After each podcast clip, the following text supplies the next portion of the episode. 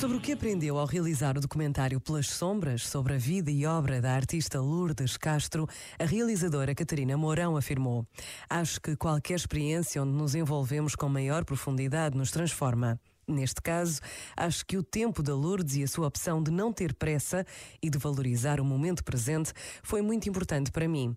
Influenciou o filme e influenciou o meu olhar. Permitiu-me relativizar muita coisa e perceber o que é importante. Às vezes, esquecemos-nos de que a vida se conjuga no presente e estamos sempre a projetar para a frente. Isso não quer dizer que não se planeie e antecipe algumas coisas, mas tudo no sentido de melhor desfrutar a vida presente, o lado sensorial da vida também. Hoje em dia, tendemos a ser cada vez mais cérebro e pouco corpo. Este momento está disponível em podcast no site e na app.